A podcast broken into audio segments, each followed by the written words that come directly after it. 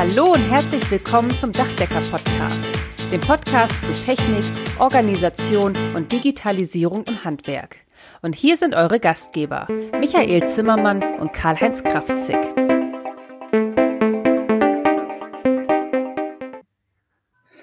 Herzlich willkommen. Wir begrüßen euch nun zur achten Folge unseres Dachdecker Podcasts. In unserem vorletzten Podcast hatten wir Simon Schlögel von Materialrest 24 zu Gast. Dabei ging es um das virtuelle Lager. Heute haben wir Doris Paulus von Paulus Lager eingeladen. Doris Paulus ist eine ausgewiesene Spezialistin für effiziente Lagerprozesse im Bauhandwerk. Liebe Doris, stell dich doch bitte mal kurz unseren Zuhörern vor. Ja, herzlich willkommen auch und vielen Dank, dass ich heute dabei sein darf. Finde ich toll. Danke an euch nochmal und an die Zuhörer, dass sie uns ihre Zeit schenken. Ich bin Schreinerin und Architektin, darf ich nicht sagen, Fach, also ich bin, Moment, Diplom-Ingenieurin in der Fachrichtung Architektur. Ich bin ja nicht in der Kammer eingetragen, deswegen darf ich das Wort Architektin nicht verwenden. Und ich habe einige Jahre in den verschiedenen Architekturbüros gearbeitet und habe dann die Schreinerei von meinem Vater übernommen, die familiäre Schreinerei. Und in dem Moment, wo ich übernommen habe, sind mit meinem Vater gemeinsam die zwei Altgesellen in Ruhestand gegangen. Und der eine war Werkstattleiter und hat die Leute eingeteilt. Und der zweite war zuständig für das Verbrauchsmaterial. Und dann hat der hat von Schleifpapier bis Schrauben, von Lack, Härter, alles mögliche Standardmaterial besorgt, was wir in der Werkstatt brauchten. Und mein Vater und die zwei sind auf einen Schlag in Ruhestand gegangen. Und das hat für mich bedeutet, dass ich ab dem Tag jeden Tag 16 Stunden gearbeitet habe. Und wenn ich jeden Tag sage, meine ich jeden Tag, auch Samstag, auch Sonntag durch, nur um das Tagesgeschäft hinzukriegen, weil ich hatte acht Mann in der Werkstatt und völlige Anarchie. Und das hat bei mir dazu geführt, dass nach einem Vierteljahr im linken Auge die Kapillaren geplatzt sind von dem Druck, den ich hatte. Das ist ein Schlaganfall gewesen beim Autofahren. Und da wurde das Auge langsam blind. Ich bin gleich in die Augenklinik gefahren. Ich stamme ja aus Erlangen, da ist ja die Uniklinik. Und mir ist dann zwar bescheinigt worden, dass sich das alles wieder zurückbildet, aber für mich war das so ein großer Schreck, weil ich in dem Moment, also ich habe in dem Moment begriffen, ich werde es nicht überleben, weiterhin so zu arbeiten, wie ich das tue, nur um das Tagesgeschäft am Laufen zu halten. Und das war auch der Moment, wo ich entschieden habe, so, jetzt reicht's. Ich werde meinen Betrieb so organisieren, dass ich nur das mache, was mein Job als Inhaberin ist. Und alles andere werde ich fehlerfrei delegieren. Und ich hatte noch keine Idee, wie ich das hinkriegen werde und habe mich dann halt umgeschaut, habe mir überlegt, was mache ich am häufigsten. Am häufigsten laufe ich rüber in die Werkstatt und schaue nach, was ist gekommen, wer hat es gesehen, wo ist es hingekommen, wer hat es verräumt, wer hat es schon auf dem Auto oder wer hat es auf der Hobelbank liegen, ähm, ist das Material überhaupt da? Und der Konstantin hat es weggeräumt, wo ist er, äh, ja, wo hat er es hingeräumt, ja, der ist heute in der Berufsschule, kann ich den anrufen? Nö, hat das Handy aus. Ja, so alles, was es so gibt, habe ich dann festgestellt, habe ich dann schon mal erlebt. Und dann habe ich beschlossen, so, das Lager ist als erstes dran.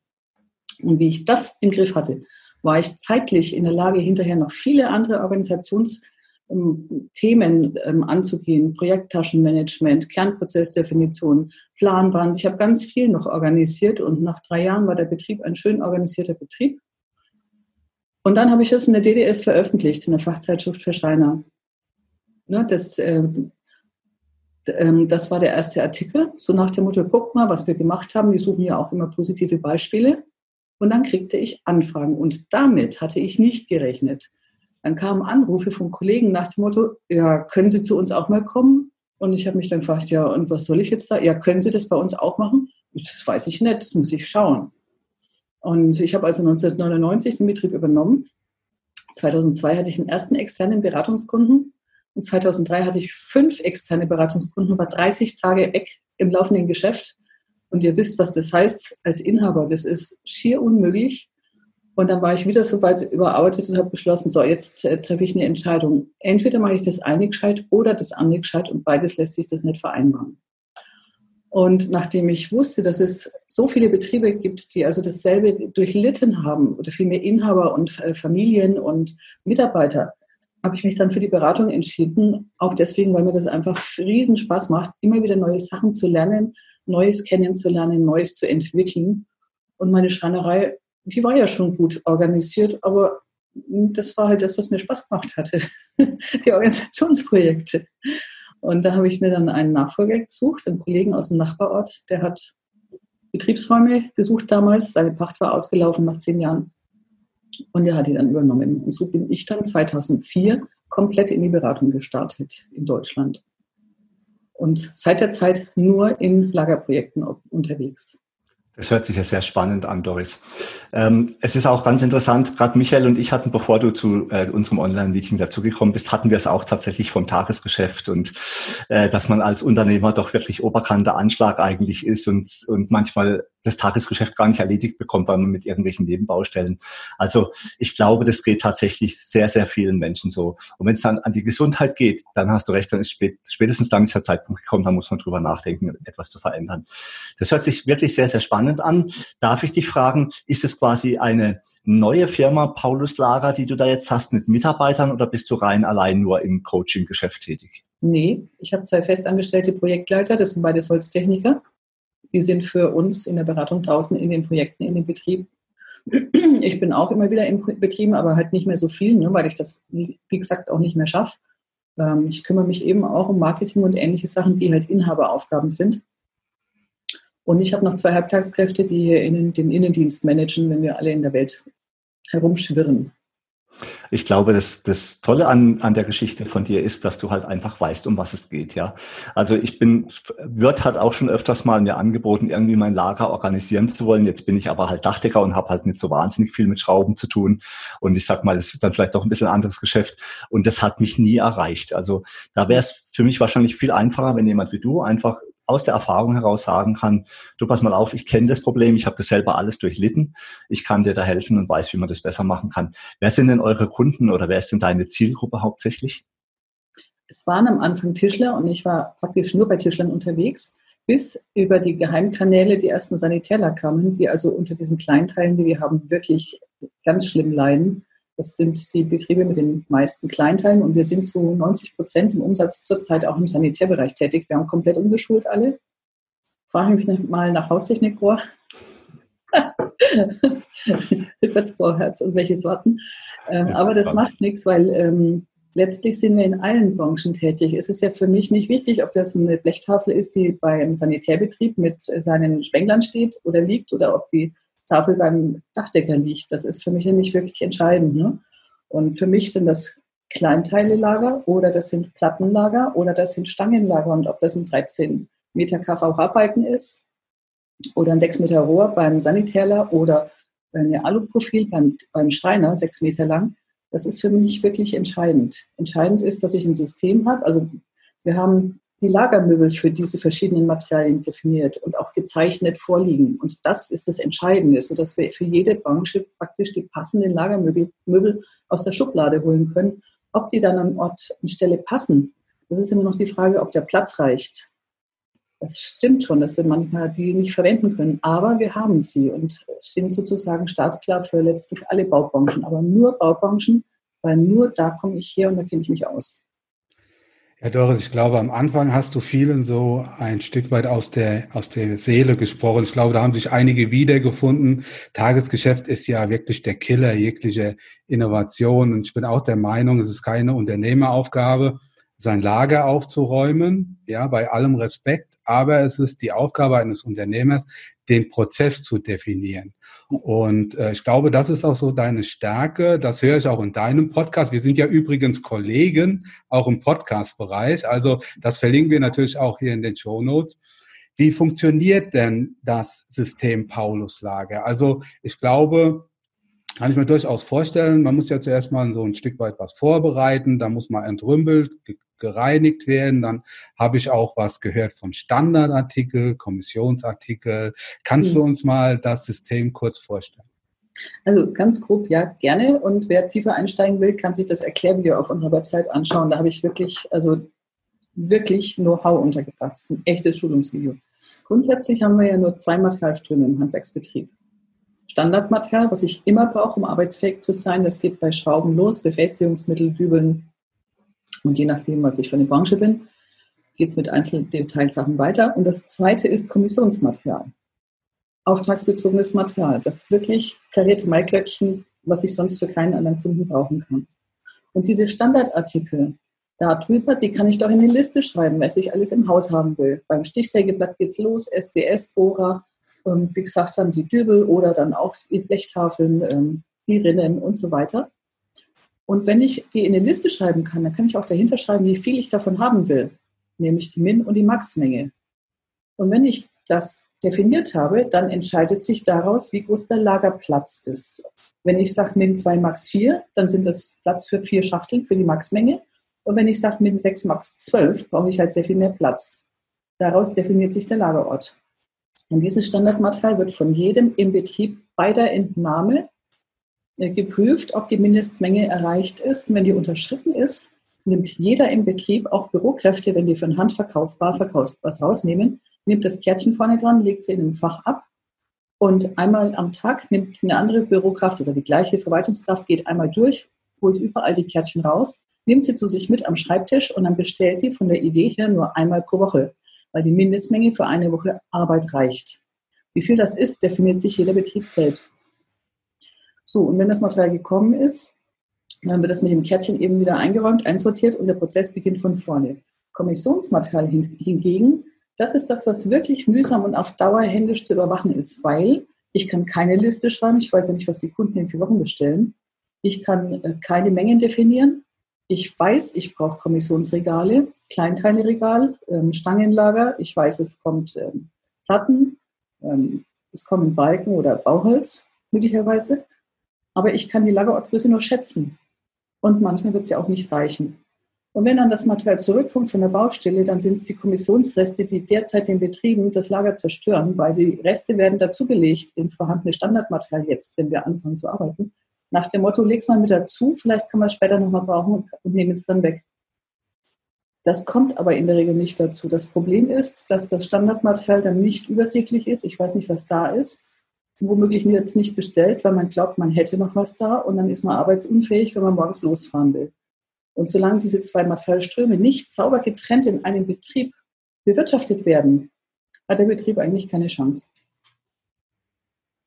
Also du trennst das in dem System komplett. Mit anderen Worten, der Unternehmer, der Meister, ja, der Betriebsleiter, dessen Aufgabe ist es nicht, Standardmaterial zu bestellen. Der ist da komplett außen vor. Er kümmert sich ausschließlich um seine Kommissionen, die er der Baustelle zuordnet. Mit anderen genau. Worten, das Lagersystem funktioniert auch ohne den Unternehmer ja. oder andersrum aus. Selbst wenn der Unternehmer da ist, funktioniert es auch. Kann man Richtig. da so sagen. Okay. Und nicht nur das, es ist sogar, ähm, es ist in der Tat so, dass wir die Firmengröße von der Arbeitskraft der Arbeitsvorbereiter und Projektleiter abkoppeln und damit auch vom Unternehmer abkoppeln. Weil letztlich ist es egal, ob zehn Mann auf diese Form von Lager zugreifen ob's, oder ob es nachher 40 sind. Ich würde nur die Fläche fürs Material und die Min- und Maxmengen verändern. Mhm. Oder die Bestellhäufigkeit ändert sich halt. Ne? Das heißt, der Inhaber ist nicht mehr dafür zuständig, wenn er mehr Leute hat, dass er mehr Arbeit vorbereitet und mehr Material bestellt für mehr Angestellte, für mehr äh, Monteure, sondern die Bürokraft bewirtschaftet das gesamte Lagermaterial und bei einem Dachdecker ist es rund um die 800 bis 1000 Artikel. Das ist normal. Damit hat der Inhaber überhaupt nichts mehr zu tun. Und wir gehen da auch äh, bis in die Betriebsorganisation hinein. Und zwar machen wir das sozusagen automatisch nebenher mit. Wenn ich darf, erkläre ich das mal ganz kurz, wie ich das meine. Mhm. Für uns hat ein Handwerksbetrieb vier Hierarchieebenen. Die oberste ist der Gesellschafter. Dann kommt, es ist der Unternehmer, der sich überlegt, welche Strategie fährt die Firma. Dann kommt der Geschäftsführer dann Meister-Techniker-Ebene und dann kommen Monteure, Verwaltungskräfte, Lagerist und Azubi und zwar bitte alle auf einer Ebene. Und die Idee ist, dass diese Bestellkarten eben auf der Ebene der Monteure und Verwaltungskräfte hin und her gespielt wird. Dort wird die äh, Produktivarbeit geleistet und der Lagerist ist nachher, wenn er von uns geschult ist, ein Teil dieser Produktivarbeit, Arbeitskräfte. Die nächste Ebene ist, sind die Techniker. Einer von denen behält den, behält den Hut auf für den Inhalt der Artikelliste. Einer muss ja entscheiden, was da bewirtschaftet wird, fachlich. So, und der erstellt den Inhalt der Artikelliste und die Bürokraft druckt die Kärtchen aus. Und der Techniker, Projektleiter, der prüft auch, ob die Lager gepflegt werden, und zwar durch den Mitarbeiter, und berichtet dem Chef. Mehr hat der Chef damit eigentlich nichts mehr zu tun nach unserer Vorstellung. Mhm. Das ist ein automatisiertes System. Und das Ziel ist eben, die Inhaber aus diesen Themen rauszuorganisieren, weil denen ihr Job ist Kunden und Aufträge und sonst gar nichts. Und ein Arbeitsvorbereiter hat Arbeit zu planen und auf seinen vier Buchstaben zu sitzen und sonst gar nichts. Vor allem nicht ins Lager zu gehen und nachzuschauen, was da ist. Und damit schaffen wir das, indem wir ihm diesen Weg wegnehmen. Okay, manchmal sind sie böse, weil die Zigarettenpause fällt weg. das fällt ihnen manchmal nicht so, das weiß ich. Aber letztlich ähm, schauen die, wenn wir Material planen, schauen die nur noch in die Artikelliste. Meinetwegen, die brauchen 17 Rinnen für ein Haus. Dann schauen die nach, was ist die Mindestmenge, Min 10.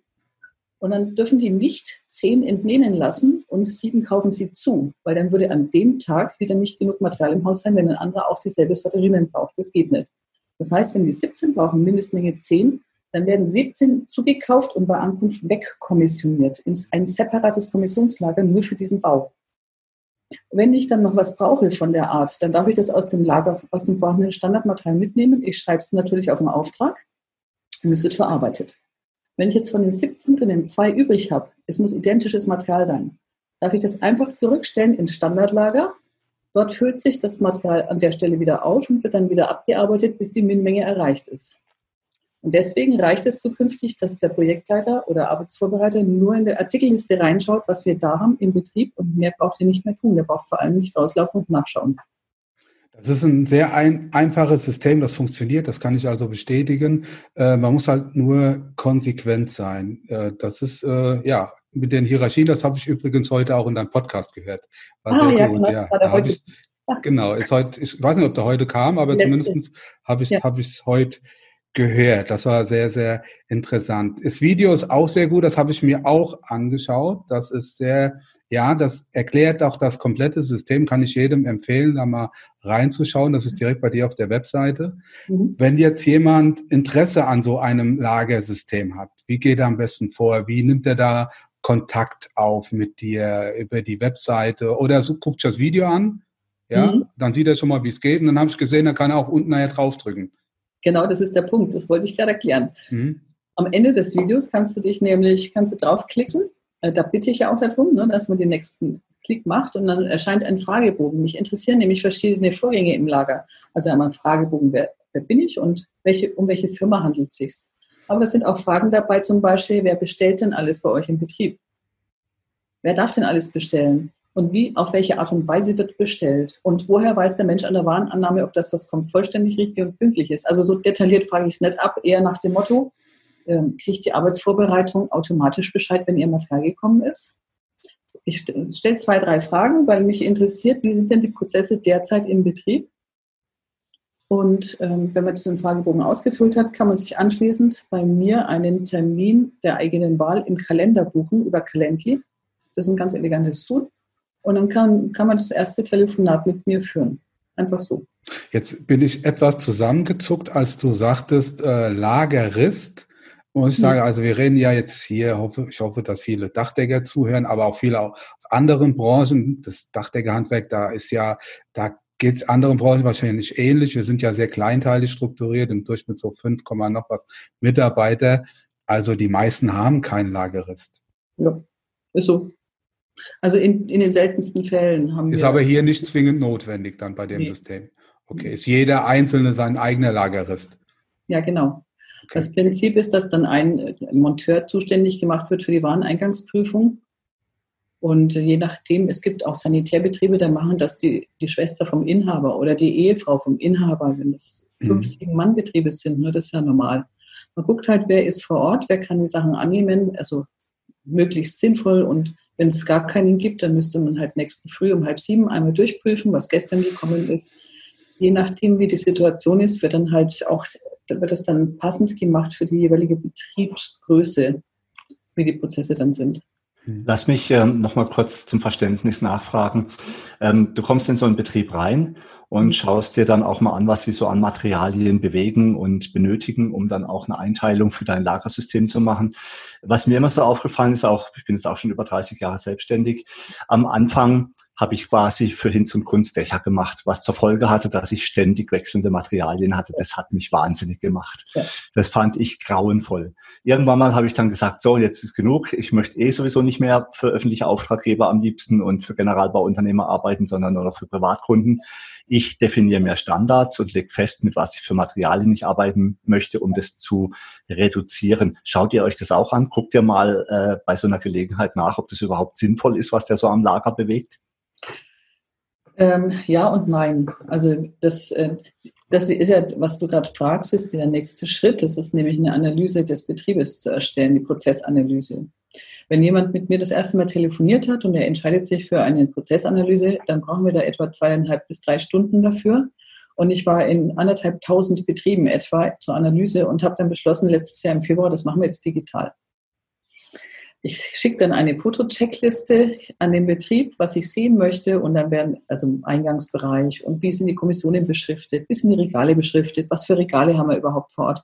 Diese Fotos kriege ich dann und die bespricht man gemeinsam am Bildschirm. Und im nächsten Schritt mache ich eine umfangreiche Analyse der vorhandenen Prozesse. Wie tickt der Betrieb jetzt?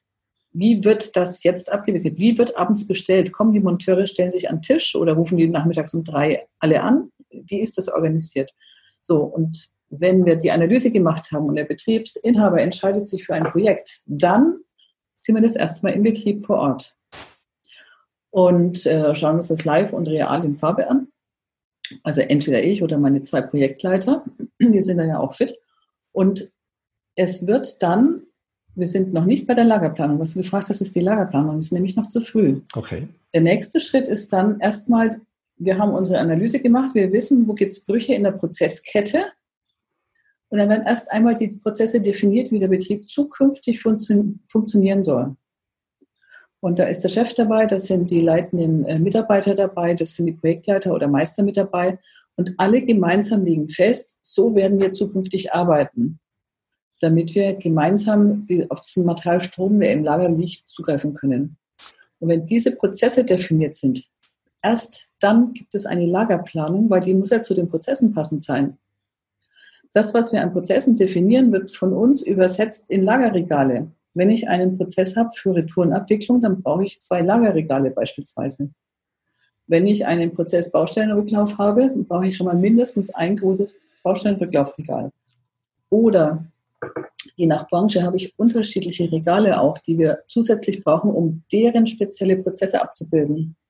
Ein Beispiel ist Sanitär. Da kriegen die Kundendienstler ein extra Kommissionsregal. Das heißt, diese Prozesse, die gemeinsam einmal entschieden wurden, werden in Lagermöbel übersetzt und wir achten darauf, dass für in der Lagerplanung, dass für die Prozesse die Lagermöbel anschließend in der Lagerplanung auch eingeplant werden, sodass, wenn man dann im dritten Schritt einmal ein Lager komplett neu aufbaut, auch anschließend alles funktionieren kann, wie wir es am Anfang besprochen haben, weil für alles die passenden Regale vorhanden sind. Das äh, erinnert mich sehr daran, ich habe vor, ist jetzt auch schon wieder viele Jahre her, damals äh, DIN ISO 9001 bei uns in, in der Firma, also Qualitätsmanagement eingeführt. Und das äh, hört sich auch erstmal vergleichbar kompliziert an. Also ich weiß noch damals, das war ganz lustig, ähm, erst war der Aufwand riesengroß. Ja, wir haben erstmal unfassbar viel Papier produziert, äh, um zu erfassen, wie steht unser Betrieb überhaupt, wo wollen wir hin.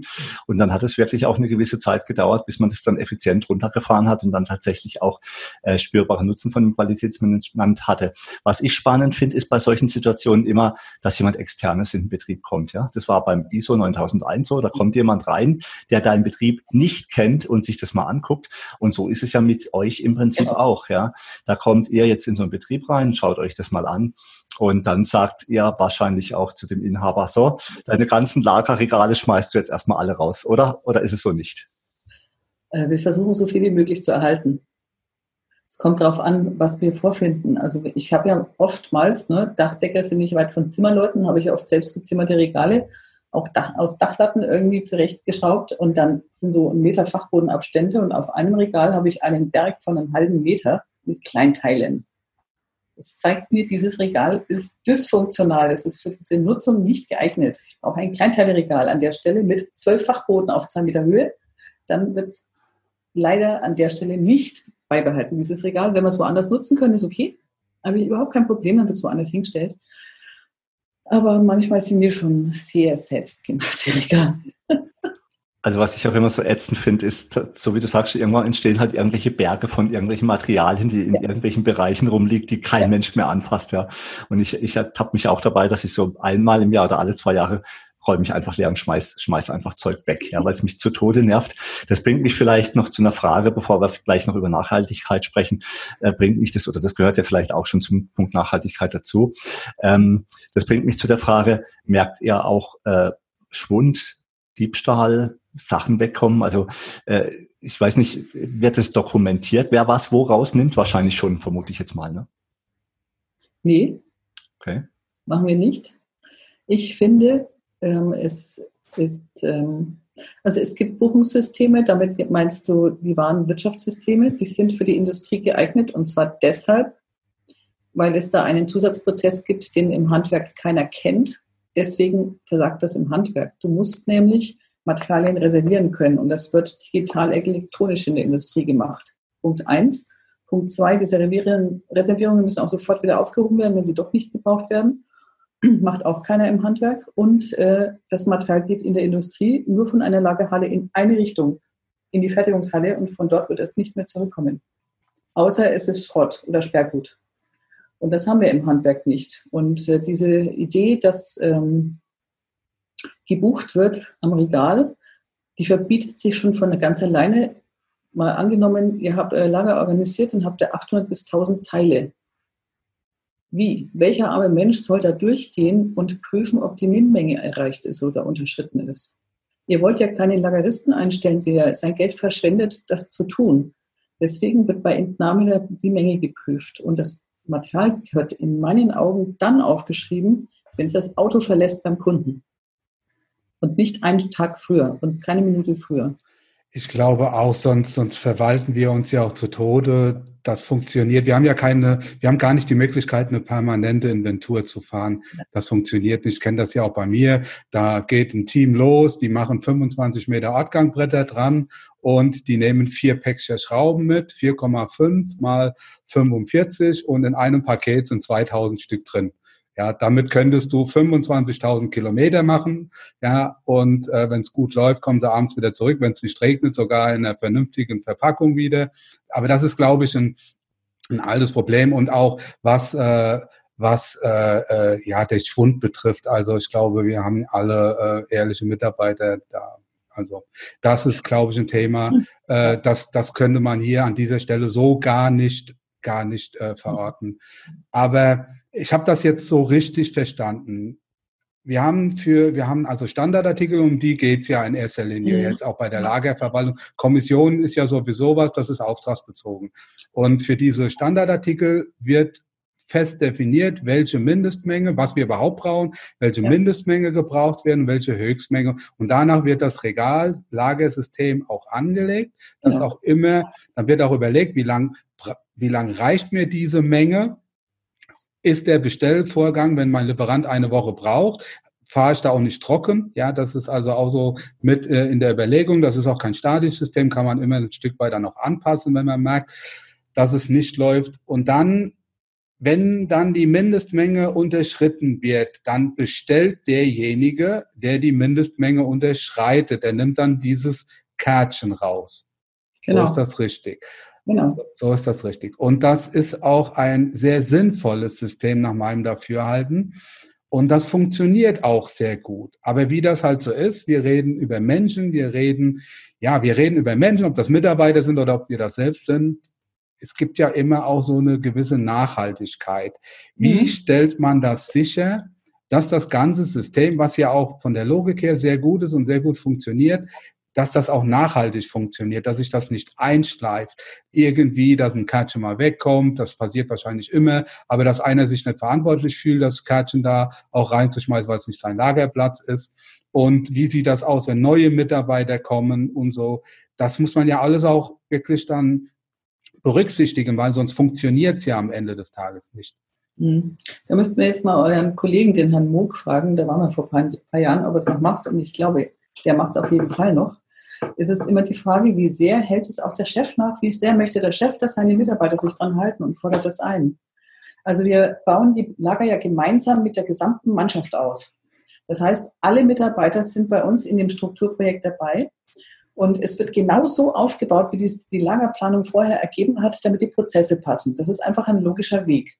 So, und indem die Mitarbeiter das selbst aufbauen, die haben dann ihre Schachtel ne, Min 1 Max 2 in der Hand und legen das mit Min 1 Max 2 ins Regal. Gleichzeitig werden die von uns geschult. In der Regel brauchen wir etwa eine Woche. Es ist selten, dass wir vorher fertig sind. Wenn es ein großer Betrieb ist, dann sind manche Mitarbeiter schon am Mittwoch fertig und können wieder raus und montieren wieder irgendwas. Ne? Mhm. Und ähm, in den ersten zwei Tagen laufen die wichtigsten Schulungen, in denen wir die Prozesse, die wir vorher ausgemacht haben, den Mitarbeitern beibringen.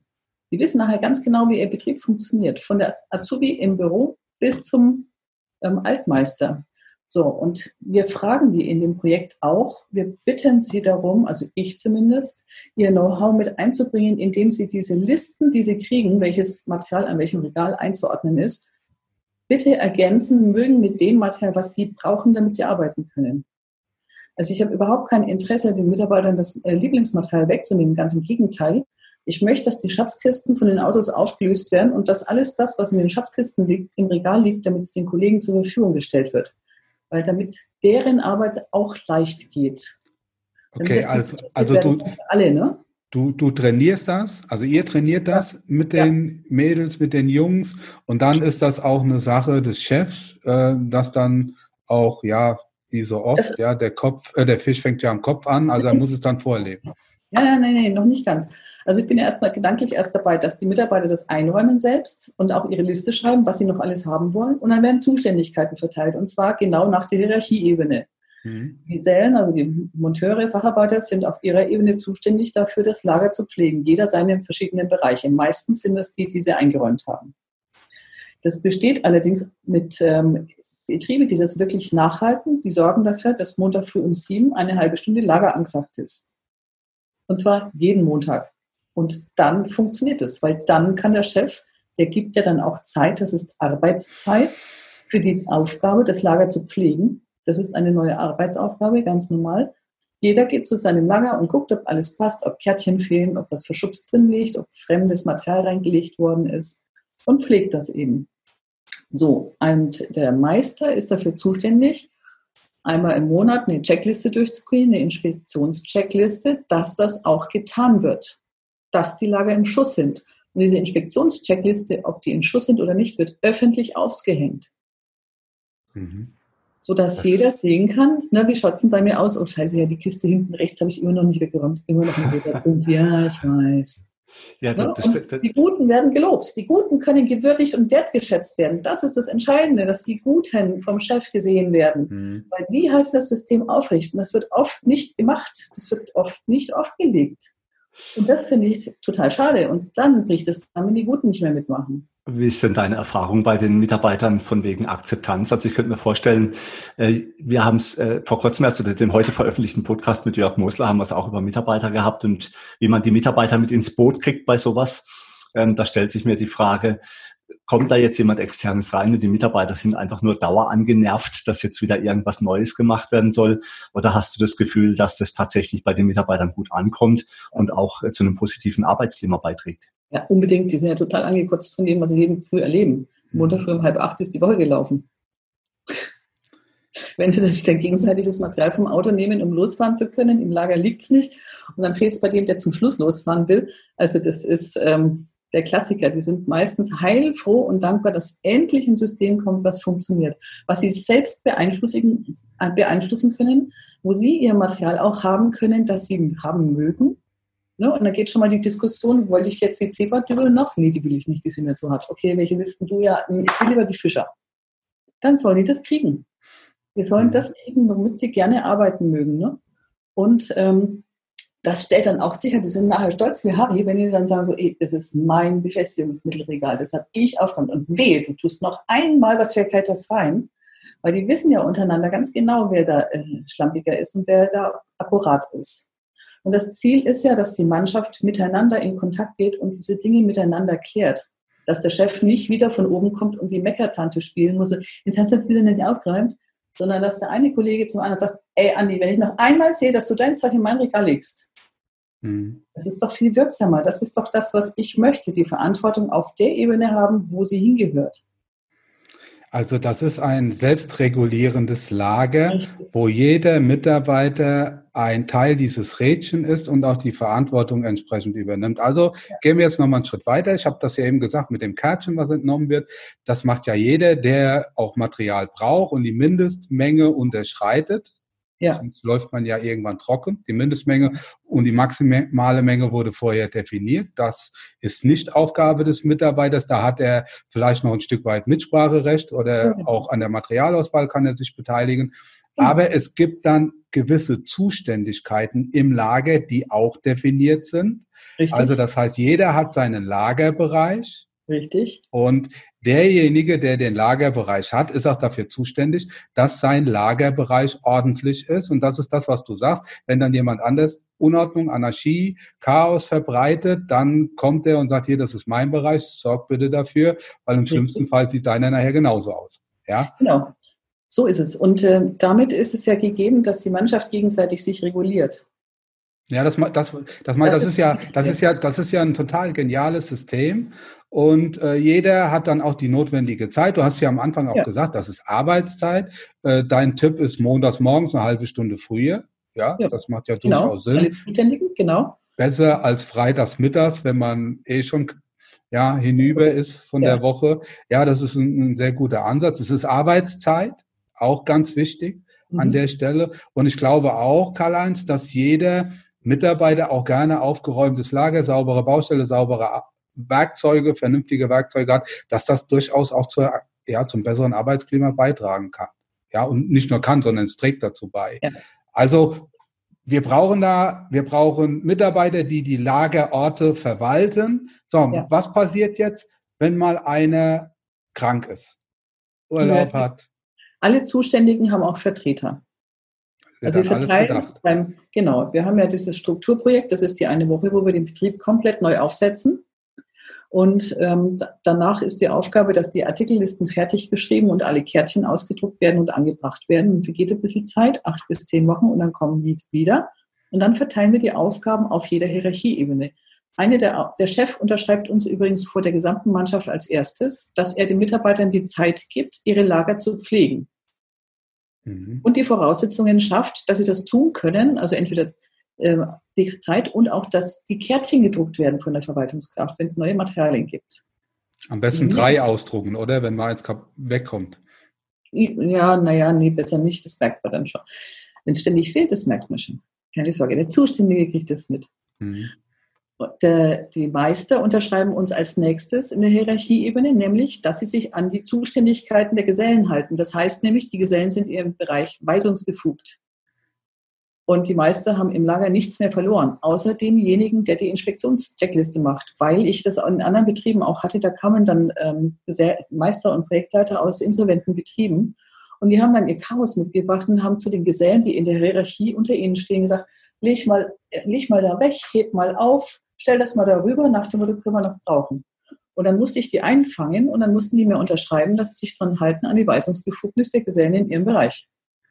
Mhm. So, und die Facharbeiter, die Zuständigen, die Mitarbeiter unterschreiben uns dann eben, dass sie ihre Lager pflegen werden, einmal in der Woche, dass sie auch der Geschäftsführung Bescheid geben, wenn sie zusätzliche Zeit benötigen, um die Lager umzugestalten. Wenn es neue Materialien gibt, neue Anforderungen gibt, manchmal fällt Material weg oder ich muss was zusätzlich unterbringen.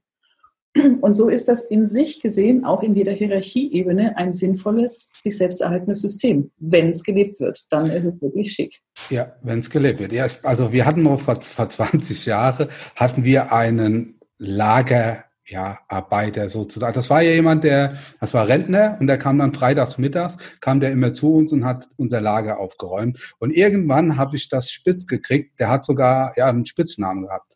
Aschenputtel haben die den genannt. Mhm. Und die Jungs sind dann hingegangen und haben dem den ganzen Mist vor die Füße geschmissen. Die haben bewusst nichts mehr sauber gemacht, nichts ja. mehr aufgeräumt, ja, weil die ja wussten, da ist jemand da, der sorgt sich um das ganze Chaos. Bis der, ja, bis der war ja auch ein gestandener Mann, der kam dann irgendwann und sagte, ich bin doch nicht euer Depp hier. Hat er ja vollkommen recht gehabt. Also, da sind wir bei weitem weg von Gott sei Dank. Ja, das ist auch ein Strukturwandel gewesen bei uns. Aber trotzdem, ja, verfällt der ein oder andere immer mal wieder so ein alte Muster und fühlt sich da nicht so ganz verantwortlich, obwohl er es auch, äh, ja, bestätigt hat. Wie geht man da als Betriebsinhaber mit um, wenn dann jemand so ein Stück weit aus der Rolle ja, fällt oder aus der Reihe tanzt? Mhm. Also wenn es jemand gar nicht mitmacht, ne, dann habt ihr ein Personalproblem. Das hättet ihr ohne das Lager auch. Aber das Lager deckt es auf. Mhm.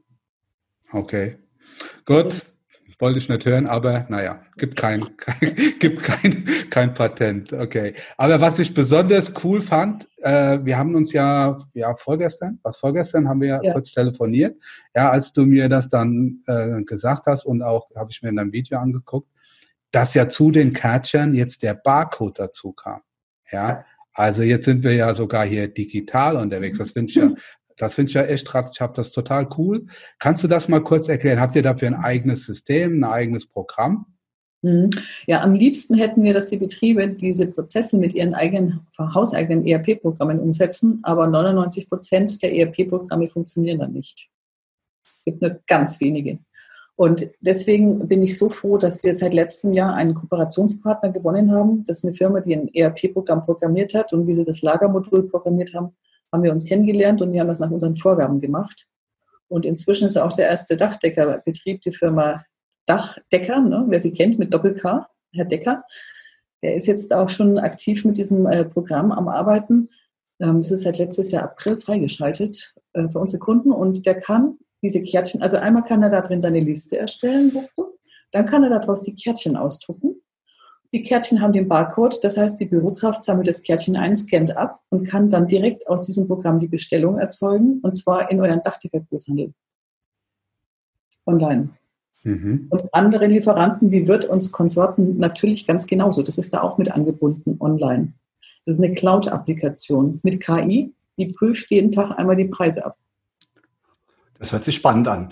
Also ich muss gestehen, bei dem Thema Kärtchen und Papier, da war ich zeitweise raus. Ja, ich bin so ein, ich bin so ein absoluter. Ich habe es jetzt nach vielen Jahren und vielen Schmerzen geschafft, ein papierloses Büro zu haben. Und wenn ich dann irgendwelche Karteikärtchen lese, dann, dann fällt es mir im Moment erstmal schwer. Also das hört sich spannend an, dass ihr da auch eine Digitalisierung auf den Weg bringt. Ich bin natürlich auch so ein Handy-Fan mit Abscannen und so. Also da wäre es vielleicht auch ganz nett, wenn ihr entsprechende Apps anbieten könntet. Ähm, Du hast gerade schon etwas über der Software erzählt. Kann ich das auch an mein ERP-System anbinden und gibt es da schon irgendwelche Schnittstellen oder wie habt ihr euch das gedacht? Oder ist es einfach ein eigenständiges Programm, was für sich läuft, was die mhm. Lagerbuchhaltung macht? Genau genommen ist es ja eine stehende Inventur ne? zwischen Hin und Max, um das nochmal von vorhin aufzugreifen. Und das kannst du in diesem Programm eben abbilden, weil du hast die Preise aus den Online-Shops dahinter. Damit hast du jeden Tag eine stehende Inventur. Wozu mitlaufend? Viel zu viel Aufwand. Bringt es überhaupt nicht. Und ähm, du kannst mit diesem Lagersystem ähm, natürlich auch zugreifen auf andere Programme, aber nicht auf die ERP-Programme, weil die zu individuelle Schnittstellen haben, soweit ich weiß. Es ist mit der IDS-Schnittstelle angebunden ähm, und noch zwei, drei anderen Schnittstellen angebunden an die großen Online-Shops von Großhändlern aller Art, auch sanitär. Da sind jetzt 50 Großhändler drin. Und wie gesagt, der Dachdecker-Einkauf, diverse ähm, ähm, Schraubenhändler sind auch mit dabei, Befestigungsmittelhändler. Ähm, und die haben sich halt beschränkt auf drei oder vier Schnittstellen, weil sonst kriegst du es einfach nicht eingefangen. Das ist das Problem zu groß. Es ist so, dass wir den Nachschub sicherstellen. Und letztlich ist es eigentlich die Aufgabe der Betriebe, aber in der Regel machen die das dann gar nicht mehr, weil sie froh sind, dass einfach der Nachschub sichergestellt ist und die Regale sind voll. Die können jederzeit arbeiten mit hoher Lieferfähigkeit und dann ist das nicht mehr so wichtig, ob das jetzt im eigenen Programm angebunden ist oder nicht. Die Rechnungen kannst du ja immer noch von dem Online-Shop äh, digital holen. Ne? Also selbst wenn das jetzt ausgelöst wird, die Bestellung, dann kann die Rechnung ja auch digital wieder verräumt werden in dem ERP-Programm. Also wenn ich das jetzt richtig äh, verstehe, ist so, das Nadelöhr sind die, ja, sind die Branchenprogramme. Also an dieser Stelle ein Aufruf an alle, die Branchenprogramme herstellen, an alle unsere Dienstleister. Ja, bitte baut Schnittstellen, auch hierzu. Schnittstellen, das ist das Zauberwort für die Zukunft. Da macht jeder das, was er am besten kann und öffnet sein System ja. für andere Lösungen. Am Ende des Tages haben wir als Unternehmen dann den Vorteil und das ist ja auch wahrscheinlich in eurem Sinne. Also, nochmal ganz klar der Aufruf. Aber das Thema Handel ist auch gefallen. Das heißt, die Voraussetzung ist ein Online-Shop. Ist das richtig?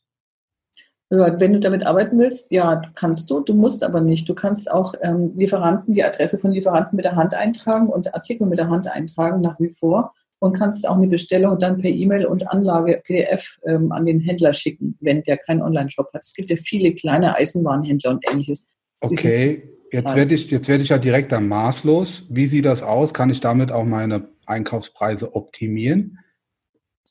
Mit diesem insofern, System? Ja, kannst du insofern, als das System, wenn du mehrere Händler für dasselbe Artikel angelegt hast, dass die KI täglich einmal die Preise zieht und du im Bestellprozess sehen kannst, wer heute der günstigste, günstigste für diesen Artikel ist. Wow. Termingeschäfte im Dachdeckerhandwerk. Ja. wow. Oh, das hört sich interessant das heißt, an. Die, die, die Cloud-Lösung, der monatliche Mietpreis, den zahlst nicht du, sondern dein Großhändler. Ja, da kommen wir so ein Stück weit näher in der Digitalisierung, ja. Wenn sich das auch monetär auswirkt, sehr schön. Auf jeden Fall. Lass uns noch mal kurz auf dein Erklärvideo zurückkommen. Wir werden das auch in den Show Notes verlinken.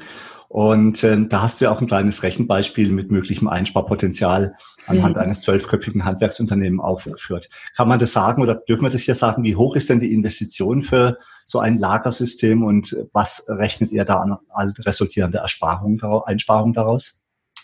Da ist ganz klar meine Antwort drauf, dass das sinnvoll ist, wenn es die Leute durchschauen, das Video. Ich habe das nämlich genau aus diesem Grund auch einmal offengelegt, dass jeder sich Gedanken machen kann, welchen Nutzen hat es ins Verhältnis gesetzt zum Aufwand. Das ist das, die wichtigste Erkenntnis, finde ich, ne? wenn man das vorher einmal gesehen hat, wenn man auch den Input ver verstanden hat. Das ist echtes Know-how, das ist kein Verkaufsvideo. Ähm, und diese Schulungen einmal durchgesehen hat und dann sich überlegt, Mensch, bringt das was für mich? Was könnte ich denn da von an Gewinn machen? Und dann habe ich jetzt einen echten Zwölf-Mann-Betrieb und den habe ich, dessen Zahlen durfte ich deswegen veröffentlichen, weil wir ihn ähm, aus der Misere geholt haben, in die Aufwärtsliquidität gebracht haben, ne? in die Aufwärtsschraube. Mhm. Und äh, der hat mir seine echten Zahlen gegeben und so konnte ich das alles mal definiert äh, dort darstellen. Und deswegen möchte ich an der Stelle vorschlagen, dass jeder, der hier zuhört, sich das Erklärvideo einmal anschaut, weil dann können Sie es ins Verhältnis setzen. In der Regel sind die Projekte zwischen neun und neun Monaten, äh, sechs und neun Monaten amortisiert. Also ich habe jetzt einen Großbetrieb, in dem ich arbeite, der wird in zwei Monaten durch sein. Verstehst? Mhm. Das ist eine stramme sechsstellige Zahl, das ist dem wurscht. Das ist in zwei Monaten fertig. Amortisiert, komplett. Danach ist jeder, jeden Monat hat er dann zusätzlich diese Liquidität am Konto. Der kann, der, der ist schon ganz heiß drauf auf die Umsetzung. Wir sind in der Vorbereitung. Also auch bei kleinen Betrieben, ne? Der äh, Herr Günther, der da dargestellt ist und der erzählt auch von sich, der ist jetzt ein Zwölfmann-Betrieb, der hat halt ein Jahr gebraucht in der, in der Umsetzung. Der hat halt bei dieser Berechnung auch die Zeit mit eingerechnet, die er brauchte, um die Artikelliste zu erstellen. Und das ist sehr unterschiedlich, weil es gibt Betriebe, die sind da ratzfatz fertig mit. Und mit unserem Programm geht es halt auch super, weil du kannst die Sachen einfach zusammenklicken. Du machst deinen Großhändler auf und klickst die Materialien zusammen, die du haben willst. Und woanders musst du es halt mit der Hand in dein eigenes ERP-Programm reinschreiben. Sehr aufwendig. Und das hat er halt gehabt. Der hat es mit der Hand reinschreiben müssen, wie in der Excel-Liste so ähnlich. Ne? Und dann brauchst du natürlich lang. Die hat er mit einbezogen und dann braucht er ein Jahr rechnerisch, bis das Ganze amortisiert war, das gesamte Projekt. Ähm, es gibt von ihm noch ein echtes Interview. Ich habe heute früh erst ähm, die, ähm, ich habe mit der Katharin telefoniert. Wir schneiden das Interview noch. Das wird so etwa 14, 15 Minuten mit dem Herrn Günther in der gesamten Länge, weil ich dort war und einmal eben seinen Betrieb gefilmt habe und er mir freundlicherweise dann auch seine Zahlen zur Verfügung gestellt hat. Dann könnt ihr euch das nochmal im Detail anschauen und auch von ihm anhören, was er dazu sagt zu dem Projekt an sich. Das hat seinen Familienbetrieb gerettet. Ich wusste gar nicht, wie schlecht es stand um den Betrieb. Ich wusste nur, dass die ähm, schon sehr, sehr gut verhandelten Materialeinkauf haben. Der war ganz niedrig, der Materialeinkauf, nur 30 Prozent. Normal hast du 38 bis 42 bei Sanitär. Und an sowas kann ich dann halt schon erkennen, so, oh, wie schaut es denn aus bei den Betrieben? Und es ist so schlecht stand, wusste ich damals auch nicht. Und ja, umso schöner ist es dann, wenn ich solche Nachrichten kriege, dann freue ich mich, äh, weil ich natürlich möchte, dass meine Kunden erfolgreich sind. Das ist auch toll, das ist auch jedem zu wünschen. Liebe Doris, du bist unser Gast. Du hast das letzte Wort. Du darfst auch gerne einen Wunsch äußern. Stell dir vor, wir wären quasi eine gute Fee und Karl-Heinz ist es ja. Und äh, da kannst du jetzt an dieser Stelle aber nur einen äußern. Einen? Dann sage ich jetzt mal den Namen von unserem Podcast. Der heißt nämlich Goldgrube Lager. Ja.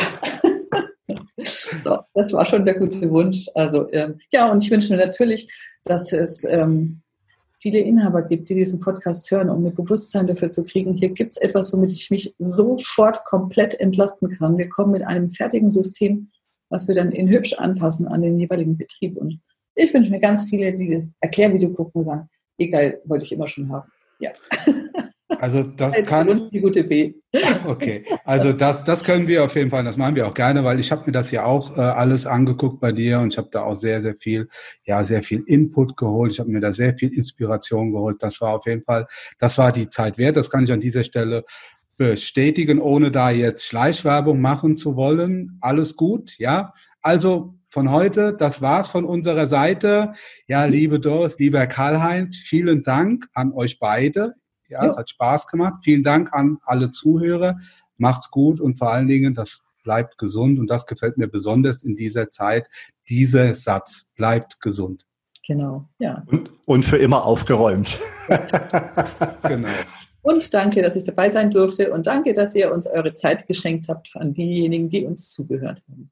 Vielen Dank auch von meiner Seite. Macht's gut. Tschüss. Tschüss. Damit sind wir nun am Ende vom heutigen Podcast. Wir wünschen euch viel Freude bei der Arbeit und dass auch in Zukunft alles optimal bedacht ist. Wenn euch der Podcast gefallen hat, freuen wir uns, wenn ihr ihn euren Freunden und Kollegen weiterempfehlt und auch in den sozialen Medien liked und teilt. Bis zum nächsten Mal, wir freuen uns auf euch. Euer Michael Zimmermann und Karl-Heinz Kraftzig.